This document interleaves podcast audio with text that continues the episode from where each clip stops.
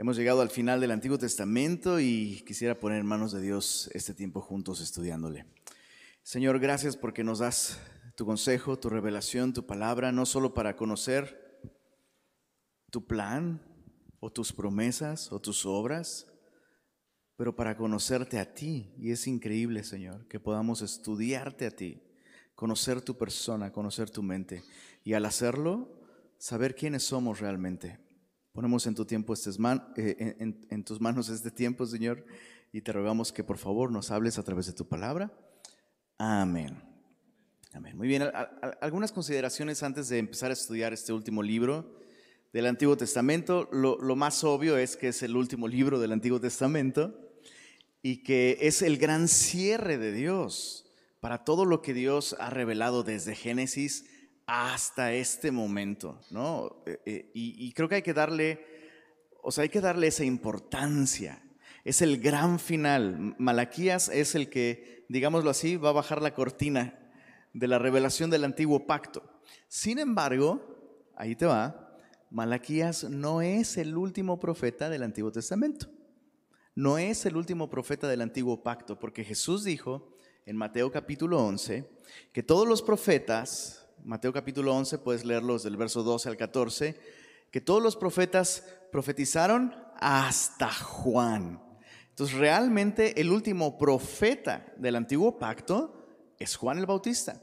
Es el que, e, es el que va a finalmente decir todo lo que se prometió. ¡Tarán! Aquí está, ¿no? El, el Cordero de Dios que quita el pecado del mundo. Pero Malaquías sí es el último profeta eh, digamos, canónico con un libro y, debemos, debemos colocarlo en ese lugar. O sea, quiero, que imagines, ¿no? Como, eh, de hecho, su, nombre, Malaquías, significa sencillamente mensajero o mensajero de Dios y no sabemos más de él, ¿eh? Eso es asombroso que no se nos dan detalles de su familia, de su trabajo, de su formación, de, de, sus circunstancias. Todo lo que sabemos es su nombre mensajero de Dios. Y en muchos sentidos, en muchos sentidos, eso es lo que más importa a la hora de escuchar el mensaje de Dios. No importa el mensajero, ¿no? Sino el mensaje. Y de alguna manera Malaquías nos está diciendo esto, ¿no? Eh, bueno, ¿y quién es este gran hombre que va a ser el último, no? O sea, me imagino a Dios preparando, es Malaquías, tu turno, ¿no? Es como el gran final. Y, y Malaquías es como si se rehusara a que nos distrajéramos con Él y nos invita a que nos enfoquemos en su mensaje. ¿Cuándo dio este mensaje eh, Malaquías? Bueno, seguimos en el, eh, en el eh, Jerusalén post-exílico. Han pasado muchos años ya de que Jerusalén regresó, la tribu de Judá regresó del cautiverio y tenemos suficiente información en este libro de Malaquías para ubicar a Malaquías en un Jerusalén donde el templo ya fue reconstruido, ya está funcionando el templo y hay un sistema de sacrificios completamente operando y hay una nueva generación. Eso es interesante. Eh, pareciera que la audiencia principal de, de Malaquías no es esa generación que regresó, sino esa generación que pues ya está ahí. Es, lo, que, lo que podríamos llamar la segunda generación. No, no son los que vivieron el regreso, sino probablemente eh, em, nacieron y llegaron a Jerusalén muy jóvenes, muy, muy pequeños. Algunos tal vez nacieron ahí en este, en este tiempo y eh, es a ellos a quienes se dirige el profeta Malaquías. Algunos eh, expertos en hacer tablas y cronologías y todo esto lo ubican cerca del año 432 antes de Cristo. Pudiera ser después de eso. Em, y eso es relevante porque sabemos que después del final del mensaje de, de Malaquías, hay alrededor de, en promedio, 400 años de silencio por parte de Dios, ¿verdad? Entonces lo último que Dios va a decir, Dios lo dice a través de, Malaquías, es su último mensaje. Eh, ¿Y qué es lo que dice? ¿Cuál es el mensaje de este libro? Bueno, la ciudad no se encuentra en un estado de corrupción moral, vulgar, eh, ni en prácticas idolátricas paganas como generaciones pasadas, pero sí se encuentran en un estado de fastidio y mediocridad espiritual. Entonces, eh, eh, esta generación, insisto, la audiencia de Malaquías, pues no es buena ni para adorar a Dios ni para pecar, ¿no? Están así en, un estado de letargo, de fastidio, haciendo lo que tienen que hacer. Se tienen que llevar sacrificios al templo, se tiene que quemar inciensos, se tienen que guardar las fiestas, eso es lo que tenemos que hacer. Y se quejan de tener que hacerlo porque en su mente no funciona pues es lo que tenemos que hacer, pero pues se promete bendición, se promete bendición y la bendición nunca llega. Y el pueblo sigue siendo eh, interesante, gobernado por un imperio pagano. ¿no? Las naciones alrededor parecieran más fuertes, más estables, más prósperas en términos económicos y políticos. Así que la gente eh, ve las cosas de Dios, ve la adoración a Dios, su relación con Dios como algo completamente inútil. ¿no? O sea, como para qué tanta molestia. Ahora, ¿te ha pasado a ti?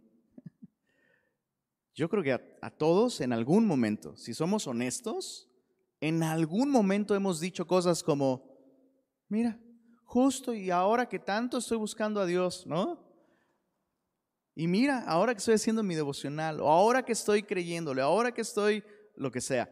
Eh, ese es un síndrome peligroso del que hay que cuidarnos. ¿Cómo resolver este síndrome? Bueno, es, es la manera en la que Malaquías eh, justamente nos está hablando. Eh, Malaquías presenta a través de su estilo, de alguna manera, la respuesta. ¿Cómo salir de ese estado? Bueno, ¿cómo es que Malaquías transmite el mensaje? Es algo interesante. Como ningún otro libro, este libro presenta el mensaje de Dios de un modo en primera persona. Eso, eso es algo no exclusivo de Malaquías, pero enfático en Malaquías. Solo hay 55 versos en todo el libro. ¿Y qué crees? 47 de esos 55 son Dios hablando en primera persona. Todos los otros profetas suelen presentar su mensaje diciendo, así dice el Señor. Y rájale. Pero, este, este profeta omite esa fórmula, omite ese protocolo y empieza a hablar en primera persona de parte de Dios.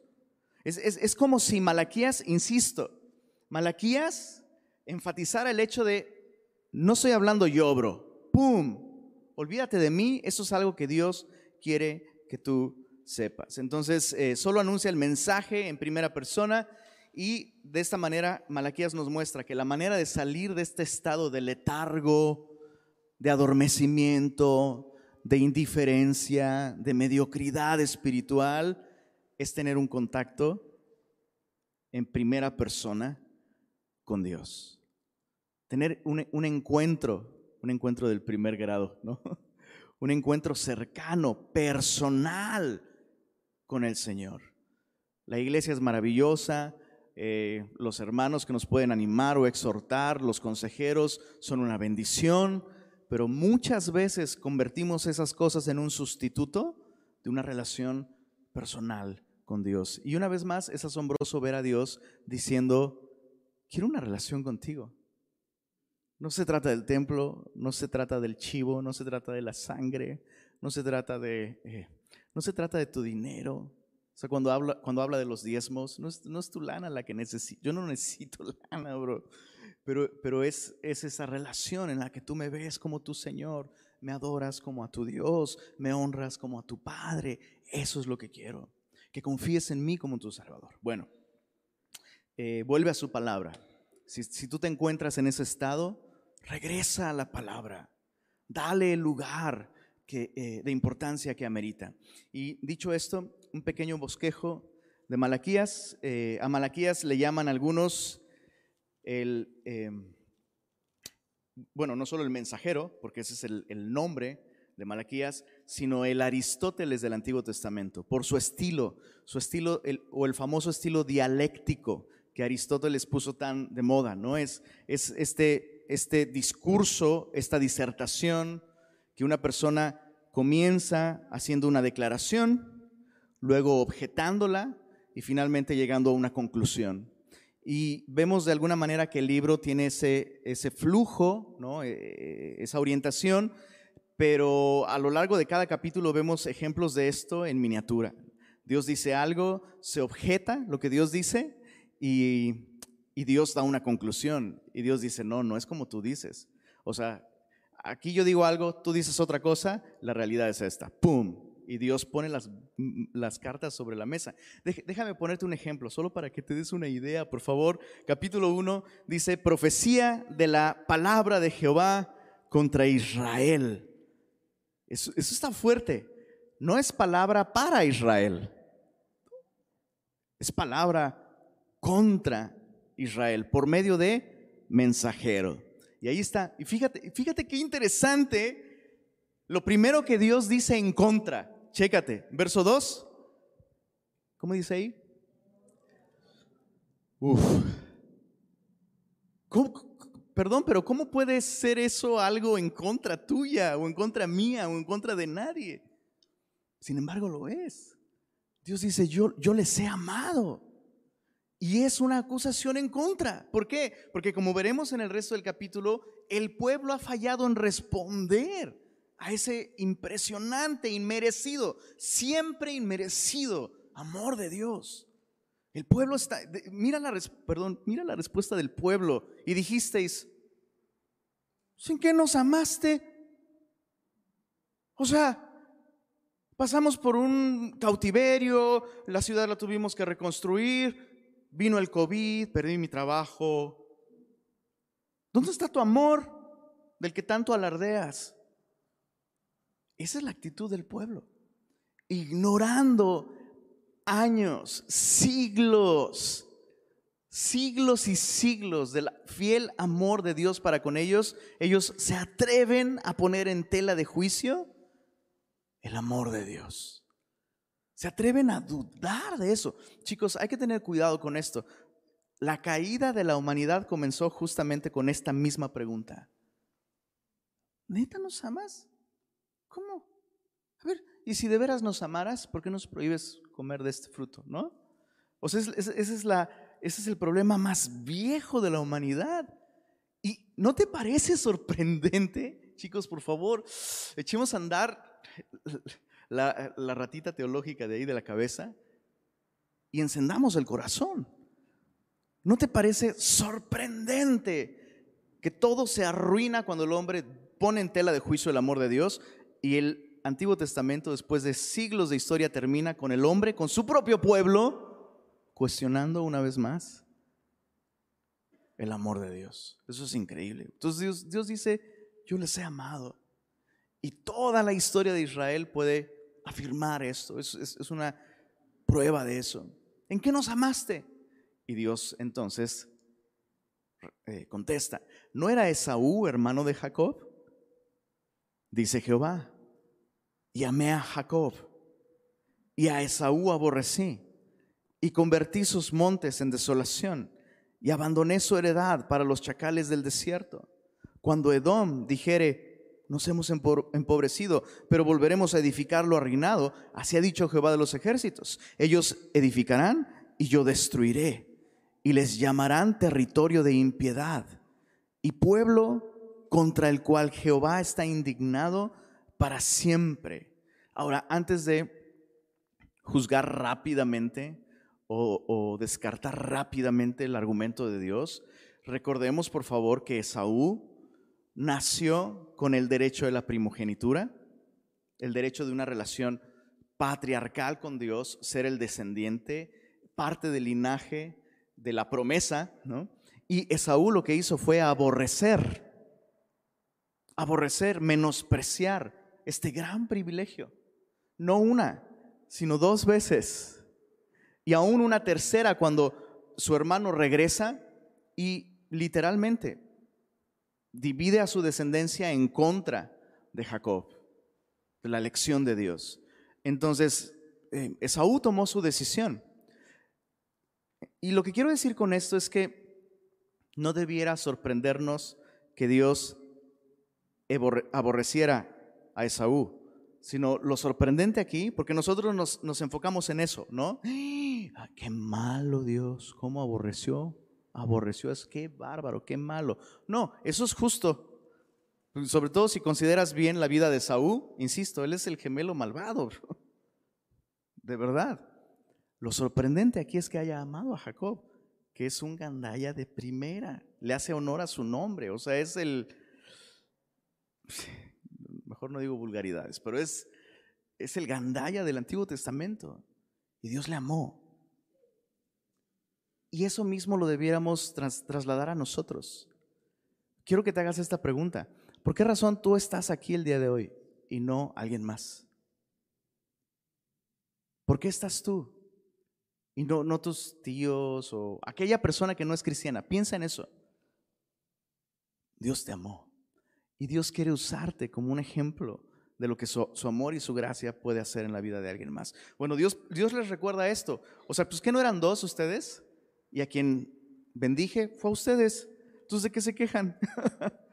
Dice el verso 5, y vuestros ojos lo verán y diréis, sea Jehová engrandecido más allá de los límites de Israel. O sea, Dios lo que está haciendo es invitar a su pueblo a, hey, levántate tantito y mira, mira más allá de tu ensimismamiento y vas a descubrir una enorme cantidad de evidencias de mi amor hacia ti. Ahora, yo quiero invitarte a que hagas esto, semilloso.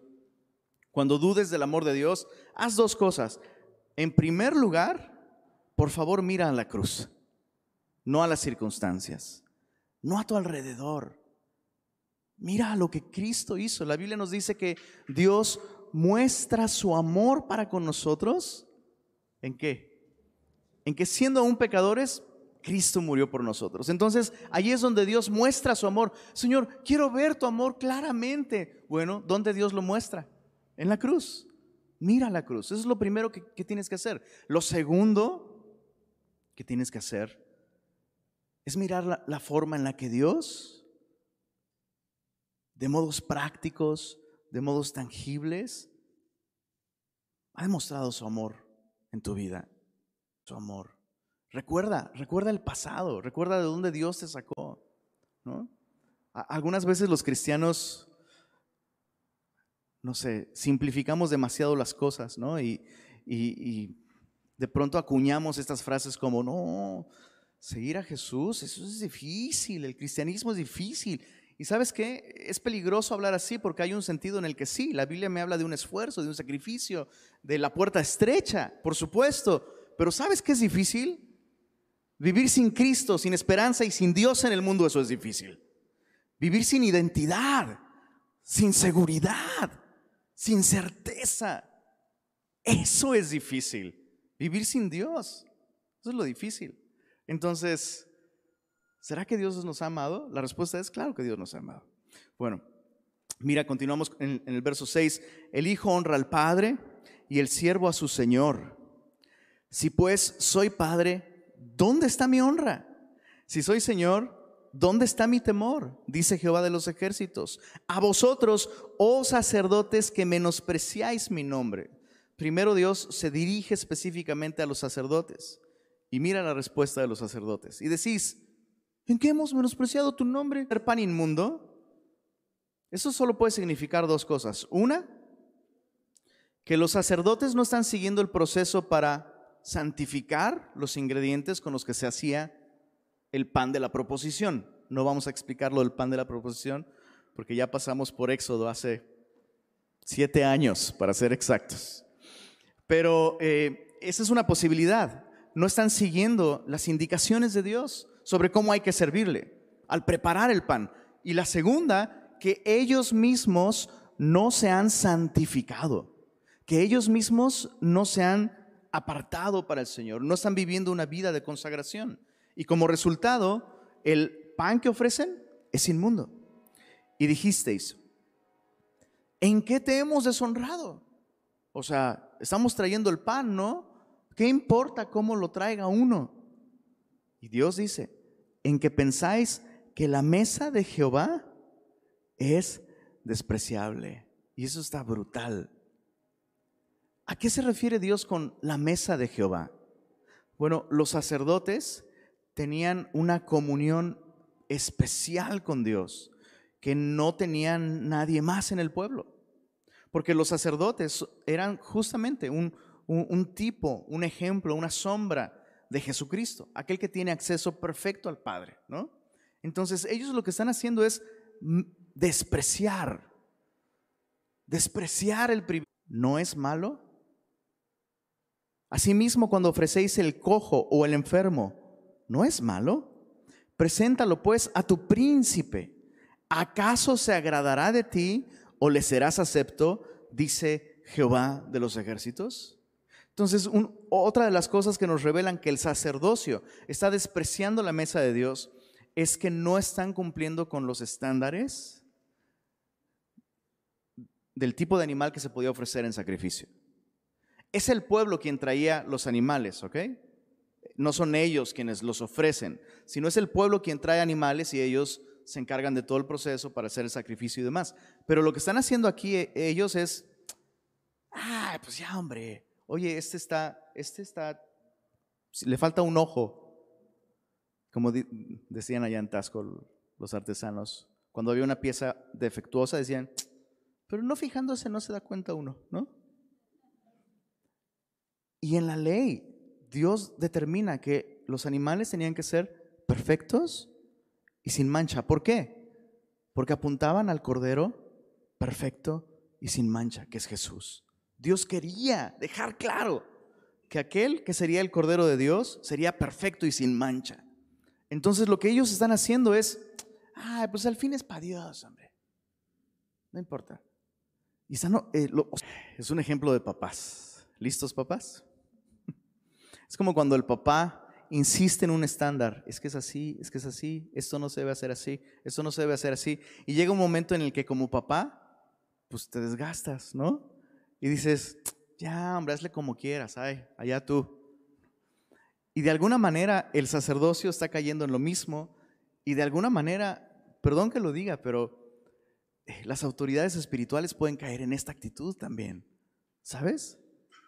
en, pueden cansarse en aquello en lo que no deberían de cansarse, que es declarar la palabra de Dios, anunciar la palabra de Dios, anunciar el estándar de Dios, no para la salvación, porque pues, el estándar está completo en Cristo, pero sí hay un estilo de vida que debiera brotar de esta experiencia con este Cordero que es perfecto. Y bueno, esos sacerdotes están haciendo esto, están bajando el estándar y Dios dice, ahora pues, verso 9, orad por el favor de Dios para que tenga piedad de nosotros. Pero, ¿cómo podéis agradarle si hacéis estas cosas? Dice Jehová de los ejércitos. ¿Quién también hay de vosotros que cierre las puertas? Y está hablando de distintas actividades de servicio dentro del templo. ¿Quién hay de vosotros que cierre las puertas o alumbre mi altar de balde?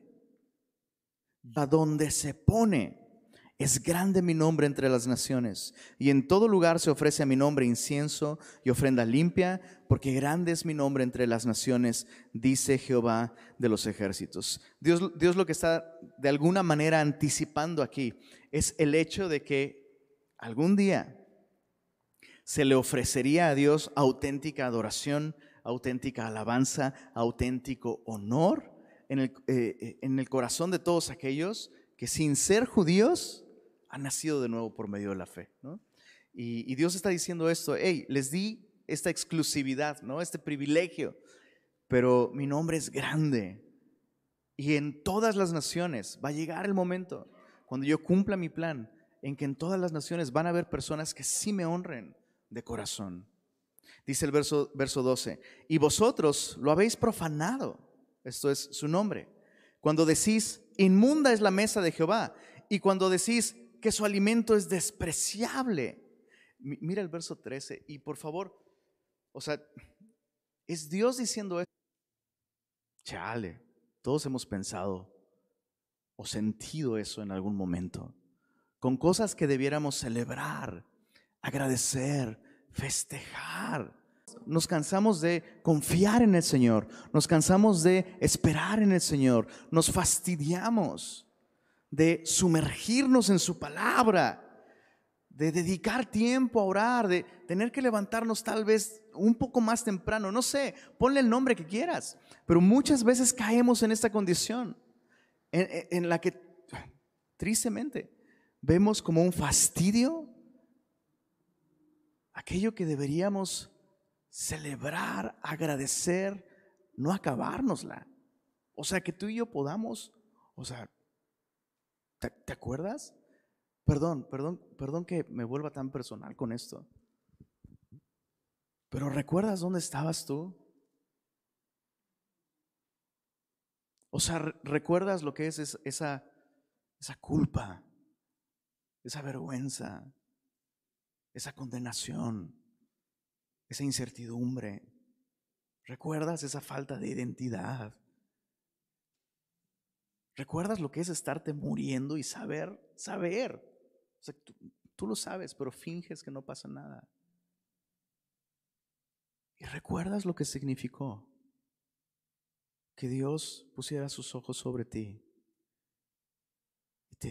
y te, dijera, no solo te doy mi amor, mira, tengo un plan para ti. ¿Recuerdas? ¿Recuerdas cuando, no, cuando dos, tres, cuatro, cinco reuniones a la semana no eran suficientes para ti?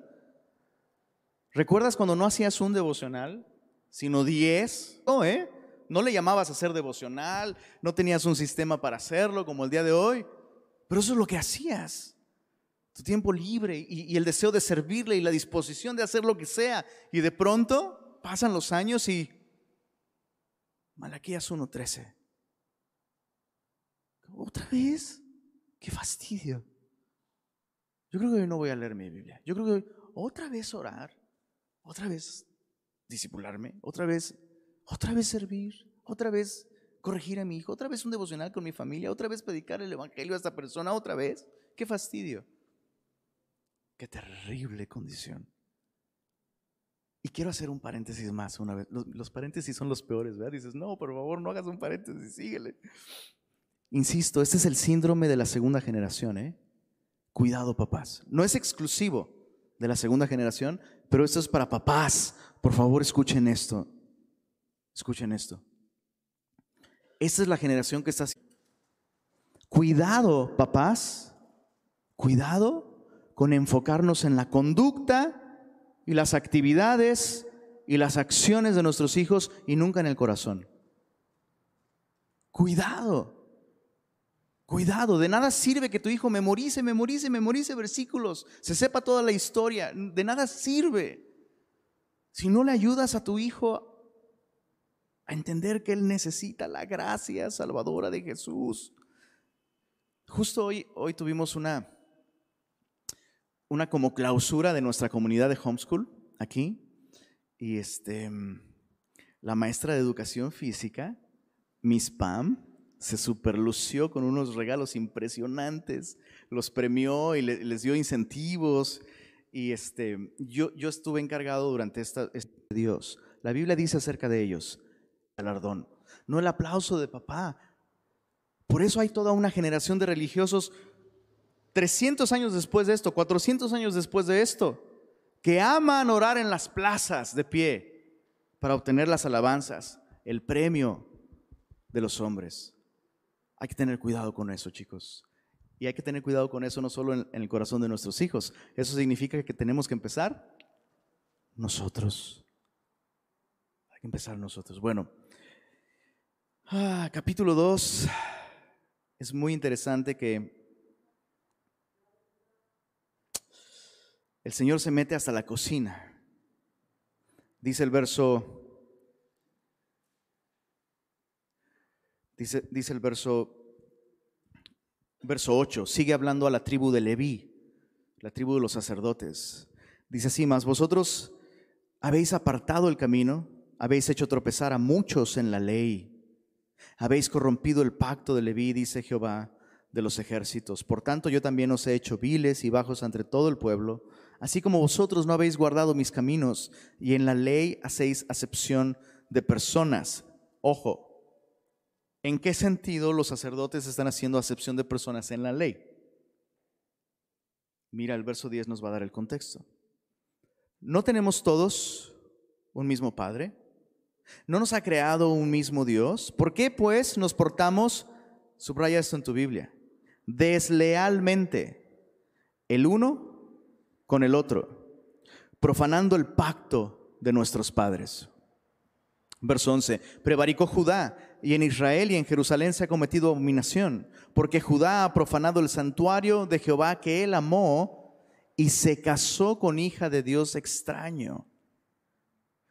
Jehová cortará de las tiendas de Jacob al hombre que hiciere esto, al que vela y al que responde, y al que ofrece ofrenda a Jehová de los ejércitos. Y esta otra vez haréis cubrir el altar de Jehová de lágrimas, de llanto y de clamor. Así que no miraré más la ofrenda para aceptarla con gusto de vuestra mano. Dios está diciendo, no soporto que sean, que hagan acepción de personas en cuanto a la ley, es matrimonio con otra persona y que aparte es hija de Dios extraño.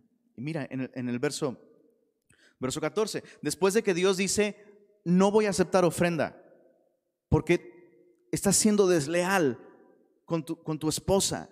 Dice, dice el verso 14, más diréis, ¿por qué? Híjole, es increíble. Estaba leyendo este libro y se me venían a la mente varias consejerías, ¿eh? Neta. Así de, oye, no, eso está mal. Por esposos. Eso es, impresionante. ¿A quién hace Dios responsable en un matrimonio? Es que vi algo allá arriba que, ojos acá, por favor, ojos acá. ¿Quién es el responsable? Quiero escucharlos. El principal. El esposo. Es el esposo. Viértele, papá. No puedes cosechar lo que no siembras. Por eso, antes de darle una esposa a Adán, Dios le dio un jardín, bro, para que lo, lo guardara y lo cultivara. Dices, pues la estoy cultivando, a lo mejor no la estás guardando. A lo mejor sí la cultivas, pero no la guardas. De mala hierba, malas influencias, malas amistades, hábitos. Y no, pero ¿cómo voy a decirle que tiene que cortar? Bro, tú eres el jardinero, tú eres el principal responsable. Me acuerdo muchísimo de, cierta persona que tenía que tomar decisiones para poder guiar a su esposita y pues ya, ya, me permite hacerle sugerencias. Y yo, bro, bro, tienes que, tienes que hacerte responsable. Tienes que hacerte responsable. No significa imponer nada, pero sí significa dirigir. Dirigir.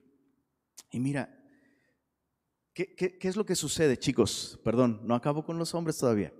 ¿Qué es lo que sucede si tú no cuidas de tu esposa? Dios no recibe tu ofrenda. Es lo que acabamos de leer. Oh, pues yo estoy bien, con el Señor yo estoy súper bien, pues nada más es con mi esposa con la que tengo broncas. Uy, no más. La bronca no es ella, bro. Bueno, es parte del problema. Pero el problema de fondo es tu relación con Dios. El primer lugar en donde se va a hacer evidente que no estás bien con Dios es en tu matrimonio. Bueno, dice el verso, híjole, dale un abrazo a un hombre si lo tienes cerca y dile, hay esperanza. O sea, perdón, pero, pero eso es lo que estamos viendo aquí. Dios dice, no, no me importa cuán sacerdote seas, no me importa cuántas cosas haces. No me importa que lloras ahí en el... Arregla esto con tu esposa primero. Dice el, dice el verso, verso 9. Ah, no, verso, verso 14. ¿Por qué? Porque Jehová ha testiguado entre ti, la mujer de tu juventud, contra la cual has sido desleal, siendo ella tu compañera y la mujer de tu pacto. ¿No hizo él uno? Habiendo en él abundancia de espíritu. ¿Y por qué uno? O sea, ¿por qué Dios? Eso, es impresionante. He estado meditando sobre el matrimonio en estos últimos días y, me ha sorprendido muchísimo esta declaración de Jesús con respecto unió, ha regalado al hombre. Y Dios mismo, Dios mismo se involucra. Cuando dos personas se casan, Dios mismo se hace presente y Dios mismo vincula a esas dos personas de modo que ya no son dos, son una. Último consejo para los esposos. ¿Listos? El que ama a su esposa, a sí mismo se ama. No la puedes ver como el problema. No, no, puedes verla como un problema. Verla como el problema significa que tú eres el problema porque son uno. Pero es tu ayuda idónea. Si la amas, o sea, te conviene a ti. El que ama a su esposa a sí mismo se ama. Y Dios está llamando al hombre a, no puedes decir que me adoras si tratas así a tu esposa. No puedes decir que estás bien conmigo si estás siendo desleal. Desleal.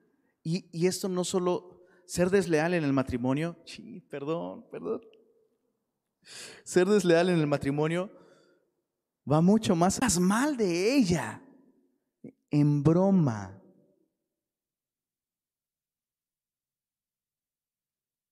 Hay que tener cuidado con eso. Cuando escuchas más a tu mamá que a tu esposa, bro, bro, bro. Por favor, te voy a acusar con tu mamá. Ah, no, Pues si la escuchas es que algo ahí también. El tema es espiritual, no es la comunicación, no son las finanzas, no es el COVID, no es la 4T, bro, el problema es en tu espíritu. Y no seáis desleales para con la mujer de vuestra juventud, porque Jehová Dios de Israel ha dicho, miremos con atención estas palabras, miremos la fuerza de estas palabras, Él aborrece el repudio, es decir, el divorcio. Dios odia el divorcio. No podemos suavizar eso y no debemos hacerlo. Miremos la intensidad de eso. Pero por otro lado, miremos con precisión lo que Dios está diciendo. Dios no está diciendo que Él odia a los divorciados. Dios no está diciendo eso. Dios no dice, aborrezco a los que se divorcian. No, Dios no está diciendo eso. Dios dice que aborrece el divorcio. ¿Por qué? Porque el divorcio es como una mutilación. Es una de las cosas, me atrevo a decir, que es lo más doloroso que le puede suceder a un ser humano. Porque dijimos que son uno. ¿Estás de acuerdo? Es lo que Dios dice, son uno. Cuando se casan son uno. ¿Cómo puedes separar una parte de tu cuerpo? Si todo tú eres tú, ¿cómo puedes separar la mitad? ¿Cómo? Amputación mutilación. El divorcio es exactamente eso. Por eso Dios odia el divorcio. Dios no odia el divorcio como un por el dolor que trae al corazón de las personas. Y no solo quienes se divorcian, sino las personas alrededor. Dios odia, Dios odia ver que matrimonios pasen por este proceso. Y Dios ofrece soluciones, ¿sabes? Y todas se encuentran en Él. No es un tema sencillo. La Biblia también, y eso es sorprendente, la Biblia también describe razones eh, válidas para el divorcio. Y hemos hablado, creo yo, mucho acerca de eso en Semilla. Yo espero que lo tengas claro. Hay razones válidas para el divorcio. Si tú te has divorciado, solo quiero recalcar esto. Dios no te odia a ti. Dios no te aborrece a ti. Dios te ama. Y Dios puede traer restauración. Te dice a través de su palabra hay esperanza. La hay, realmente la hay. Bueno, capítulos 3 y 4 son los más eh, famosos. Creo que ya nos dimos cuenta en los primeros dos capítulos de la temperatura anímica, emocional, espiritual de la nación. La nación desprecia el amor de Dios, desprecia el nombre de Dios, desprecia la mesa de Dios, desprecia las instituciones de Dios, el matrimonio, y dice en el, perdóname, verso 17, el capítulo 2, habéis hecho cansar a Jehová con vuestras palabras, y decís, ¿en qué le hemos cansado? En que decís, cualquiera que hace mal, agrada a Jehová, y en los tales se complace, o si no, ¿dónde está el Dios de justicia? Es esta idea de adorar a Dios no funciona, mira, porque a ellos Dios los bendice más. Dios es injusto. Dios es injusto. ¿Cuál es la respuesta de Dios a toda esta condición de la nación? Capítulo 3, he aquí, yo envío mi mensajero. ¿No te parece sorprendente? Que esta nación que una y otra vez ha caído en este estado de deterioro espiritual, después de regresar de Babilonia, volver a tener templo, volver a tener la posibilidad de adorar, se encuentran así y Dios dice, voy a enviar a mi mensajero. Interesante porque Malaquías significa mensajero. Pero aquí está hablando de Juan el Bautista. He aquí yo envío mi mensajero, el cual preparará el camino delante de mí y vendrá súbito más tarde. Eh, en, el, en el libro de Mateo, justamente el ángel le anuncia al papá de Juan el Bautista, a Zacarías, y cita este versículo. Lo, lo, anuncia como aquel que preparará el camino delante del Mesías.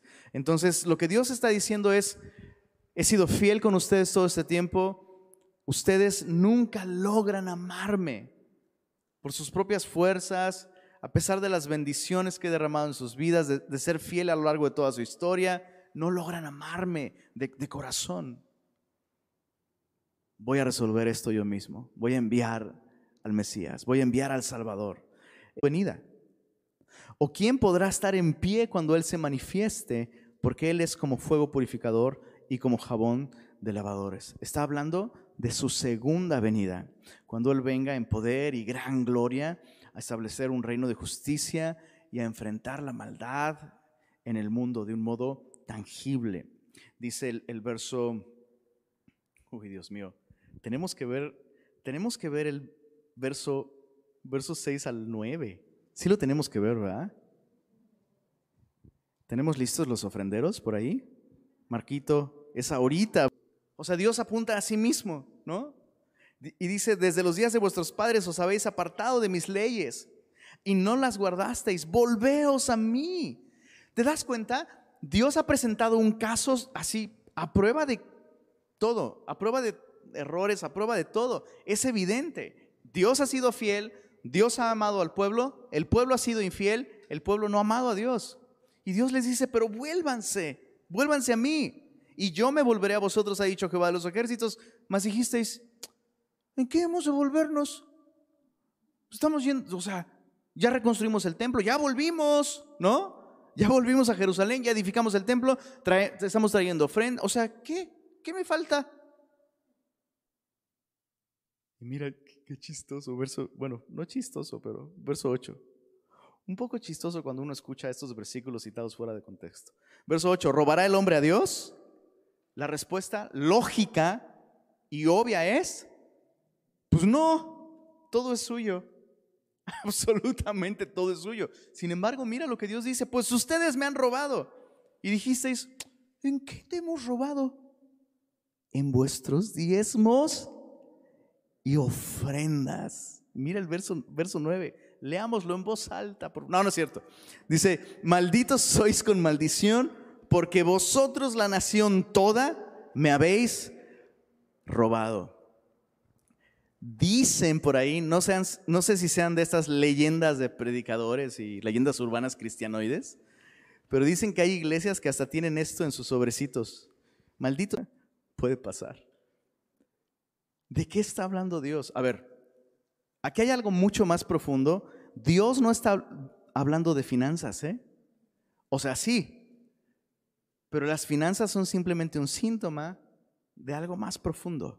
Como siempre, eh, cuando Dios toca algún tema, es la punta del iceberg. Y Dios siempre apunta a dónde, perdón chicos?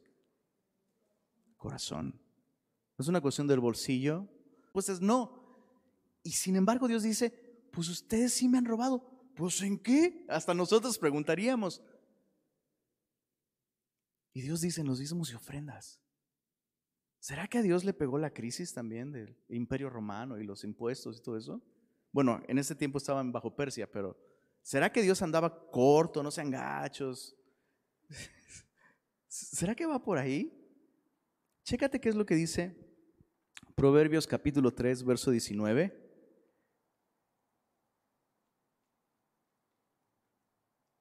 Creo que eso puede darnos mucha luz. Proverbios 3:19.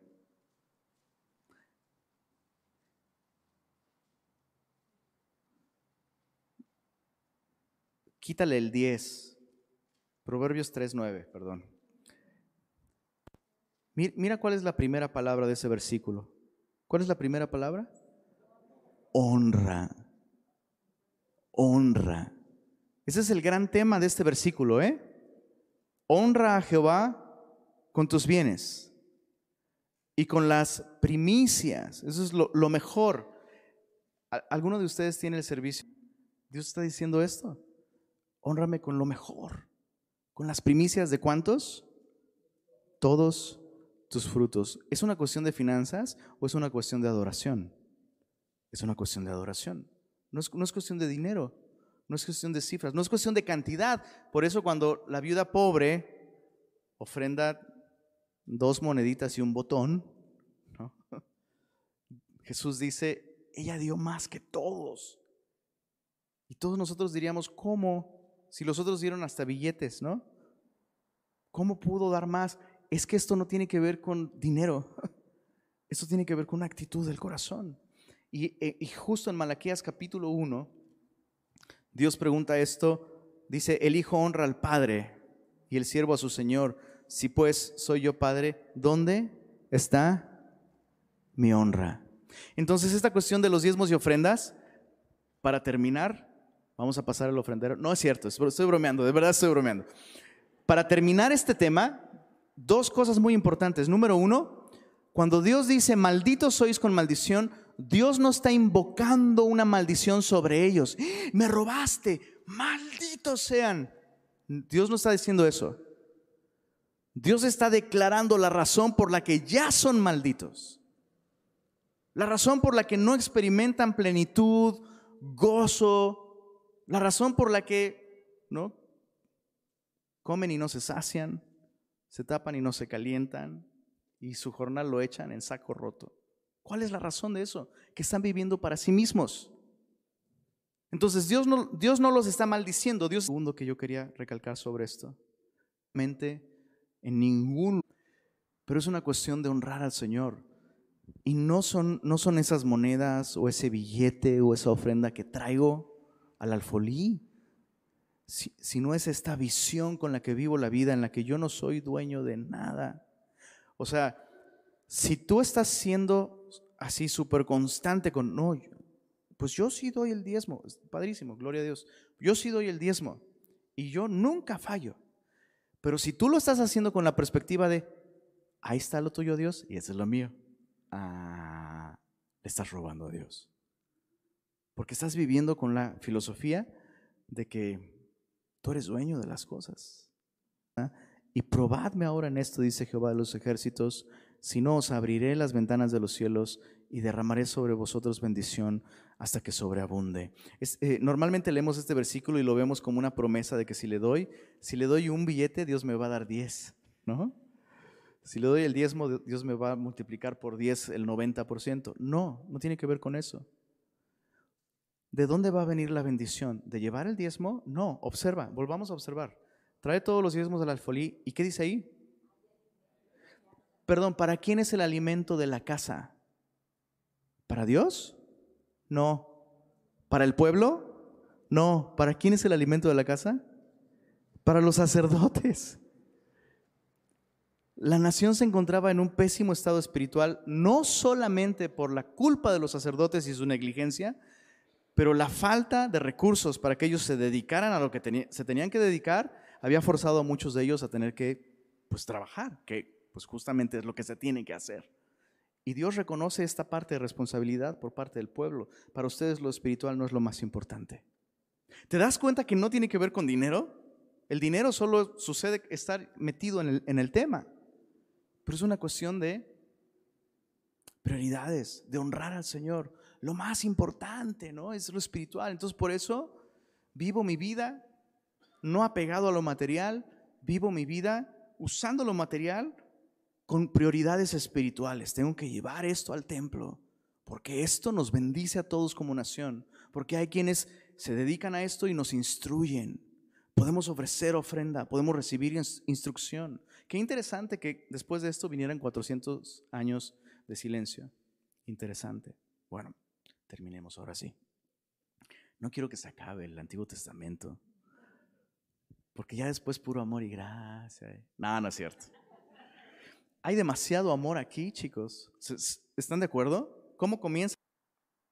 Dice el verso 13, vuestras palabras contra mí han sido violentas, dice Jehová. Y dijisteis, ¿qué hemos hablado contra ti? Habéis dicho, por demás es... Y esa es la gran conclusión del libro. Acuérdate, todo este estilo dialéctico, hay una declaración, hay una objeción y luego viene una síntesis, una resolución. Y es esta. Desde el verso 16 dice, entonces, los que temían a Jehová hablaron cada uno a su compañero. Y Jehová escuchó y oyó. Y eso es interesante. Dios no solo escucha y está consciente de las cosas que han dicho en contra de Dios, pero Dios también está atento a aquellos que sí confían en el Señor, que sí temen a Dios. Dice, y fue escrito libro de memoria delante de Él para los que temen a Jehová. Y para los que, y esto es, esto es hermoso, esto es hermoso, los que piensan en su nombre. Con cada neurona sobreviviente de tu vida loca, pensar en su nombre. Estos de los que ya hemos hablado están pensando en sí mismos. Están pensando en lo que Dios les debe. Estos otros, qué gran contraste. Están pensando en su nombre. Su nombre es glorioso, su nombre es santo. Entonces Él es digno de mi paciencia, Él es digno de mi confianza, Él es digno de mi servicio, Él es digno de mi lealtad, Él es Jehová, ¿no? Dice el verso 18, entonces os volveréis y discerniréis la diferencia entre el justo y el malo, entre el que sirve a Dios y el que no sirve. Porque he aquí, viene el día ardiente como un horno, y todos los soberbios y todos los que hacen maldad serán estopa. Aquel día que vendrá los abrazará, ha dicho Jehová de los ejércitos, y no les dejará ni raíz ni rama. Está hablando del juicio final. Mas a vosotros, los que teméis mi nombre, nacerá el sol de justicia. Es una promesa tanto de la primera como de la segunda venida de Jesús. Nacerá el sol de justicia y en sus alas traerá salvación. Y saldréis y saltaréis como becerros de la manada. Yo sé que, bueno, sí, sí ven becerros por acá de pronto, ¿no? Se ven osos, se ven. El otro día por cerca de Puerta de Hierro andaban algunos animales, ¿qué eran? Pero becerros no, no pues, yo no he visto acá pues, pero los he visto en los reels de Instagram. ¿Ya, ¿Ya instalaron Instagram? Ya les dije. Hay unos reels padrísimos de unos becerritos que van y les ponen música y van y van ahí saltando todos felices. Y es muy profundo lo que está diciendo aquí porque está hablando de un cuadro de felicidad, ¿no? De pero mira, en el día en que yo actúe, ha dicho Jehová de los ejércitos. O sea, Dios promete a aquellos que confían en el Señor, en el futuro reinarán con Él. Y así como el Señor hollará la maldad durante mil años, quienes reinen con Él, así, alegrándonos en la justicia de Dios y en el privilegio de poder administrarla y poniendo fin a la maldad. Verso 4, acordaos, estamos a punto de acabarlo chicos, ¿listos? Acordaos de la ley de Moisés, mi siervo, al cual encargué en Horeb ordenanzas y leyes para todo Israel. He aquí, yo os envío el profeta Elías, antes que venga el día de Jehová, grande y terrible. Este es un versículo medio oscuro, pero Jesús trae mucha luz a este versículo. Cuando los discípulos hablan con él en el monte de la transfiguración, Jesús les dice, os digo que aquel Elías que había de venir ya vino e hicieron con él todo lo que quisieron. Y los evangelios dicen que los discípulos entendieron que les hablaba de Juan el Bautista. Pero entonces vino Juan el Bautista y él es el Elías que había de venir, pero no llegó el día de Jehová. Y entonces en Apocalipsis tenemos dos testigos. Y uno de ellos es nada más y nada menos, cuando lees las características, uno de ellos es Elías. Entonces, eh, interesante porque Elías no murió. Elías fue arrebatado en un carro de fuego y él va a regresar por su muerte, literalmente. Va a volver, terminar su ministerio profético y va a morir. Entonces va a resucitar. Interesante. Bueno, hay una pequeña trivia. Eh, verso, verso 6 dice acerca de este mensajero, Él hará volver el corazón de los padres hacia los hijos y el corazón de los hijos hacia los padres. ¿Te acuerdas que estábamos hablando de crianza hace un momento? No la conducta, sino corazón. Corazón. Una vez más, insisto, no conviertas a tus hijos en teólogos. Conviértelos en tus seguidores mientras tú sigues a Jesús. No puedes hacer eso sin darles tu corazón, bro. Les puedes dar lecciones, historias, pero si no les das el corazón, Dios es muy fiel, ¿verdad? Y Dios puede, a pesar de nosotros. Pero es, es, esto. Antes de ganar el corazón de mi hijo, tengo que darle mi corazón a mi hijo. Él volverá el corazón de los padres a los hijos y el corazón de los hijos a los padres, no sea que yo venga y hiera la tierra con maldición. Pum. El único libro profético que termina con una advertencia. El único. Em, resuena en, mi mente cuando yo leo esta palabra maldición, venga y hiera la tierra con maldición. No solo el origen de la maldición, en Génesis. El pecado es lo que trajo maldición a la tierra. Pero Dios envió a uno para revertir los efectos de la maldición y cambiar la maldición en bendición. Este es Jesús. Y cuando éste apareció, tal como Malaquías lo profetizó, ¿qué crees que dijo el pueblo? Su sangre sea sobre nosotros y sobre nuestros hijos. Qué impresionante. Su sangre sea sobre nosotros y sobre nuestros hijos. En otras palabras, estaban echando sobre sí mismos y sus hijos maldición. Pero Dios no vino e hirió la tierra en ese momento con maldición. Porque esa sangre que fue derramada, justamente, fue derramada para redimirnos de la maldición. Entonces, Dios termina con esta advertencia de maldición. Vemos al pueblo recibiendo al Mesías y diciendo, mátenlo y que su sangre, nosotros, nosotros. Y el resultado sorprendentemente no fue maldición, sino un camino abierto. Nuevamente para poder experimentar la bendición de Dios.